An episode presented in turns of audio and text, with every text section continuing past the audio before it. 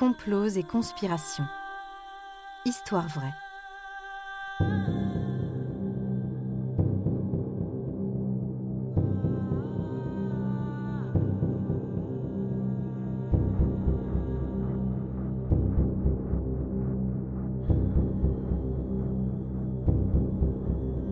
Un programme Studio Minuit. Idée originale John Mack. Musique David Rampillon. Narration Leilani Lémé. Enregistrement et montage Patrick Martinez-Bourna. L'opération MK Ultra.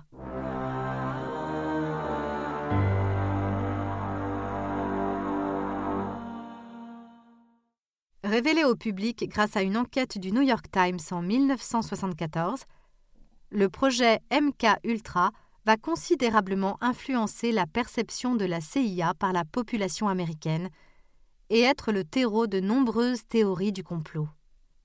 Au début des années 50, la CIA monte donc un programme secret ayant pour objectif l'expérimentation de techniques de contrôle de l'esprit. L'initiateur de l'opération MK Ultra est Richard Helms, directeur de la division des opérations spéciales de la CIA, qui propose d'envisager l'utilisation secrète de matériaux biologiques et chimiques dans le cadre des opérations clandestines. Cependant, les recherches autour du dépassement des limites de l'humain, et notamment de sa psyché, ne sont pas un objet nouveau. On retrouve aux États-Unis des travaux dès le début du XXe siècle sur ce type de sujet, notamment à travers l'expérimentation de diverses drogues, y compris dans le cadre militaire. Là où les expériences MK Ultra vont marquer un tournant est dans le profil des cobayes utilisés. En effet, une grande partie des expérimentations ont été exercées sur des personnes non consentantes, souvent à leur insu quant à la nature des protocoles. De nombreux cobayes étaient ainsi des employés de la CIA, du gouvernement ou des militaires, mais aussi des prostituées ou encore des patients atteints de troubles mentaux. Avec l'enjeu grandissant de la guerre froide, tous les moyens sont bons pour trouver rapidement des innovations. Le New York Times a par exemple révélé que, de 1953 à 1973, la CIA a financé des expériences de lavage de cerveau aux États-Unis et au Canada. Des dizaines de patients de l'Institut Allan Memorial de Montréal sont ainsi soumis, sans leur consentement, à des protocoles d'électrochoc, la prise de LSD, l'hypnose, la privation sensorielle et le sommeil prolongé. Plusieurs d'entre eux en garderont des séquelles permanentes. Dans la continuité du programme Artichoc lancé en 1951, qui a succédé lui-même à des projets élaborés dans les années 40, MK Ultra se donne pour mission l'influence et la manipulation du comportement de ses cobayes, par exemple dans l'idée de faire commettre un assassinat par un des sujets de l'expérience. En raison de la sensibilité évidente d'un tel programme, le projet MK Ultra bénéficie d'un financement secret au sein même de la CIA. Pourtant, tout n'était pas confidentiel. Le directeur de la CIA, Alan Dulles, missionne un médecin réputé, le neurologue Harold Wolff, pour mener une étude sur les techniques de contrôle de l'esprit par la Chine et l'URSS. Basé à l'université Cornell de New York, l'équipe scientifique va travailler à partir de dossiers classifiés de l'agence et l'entretien de prisonniers afin de produire un rapport.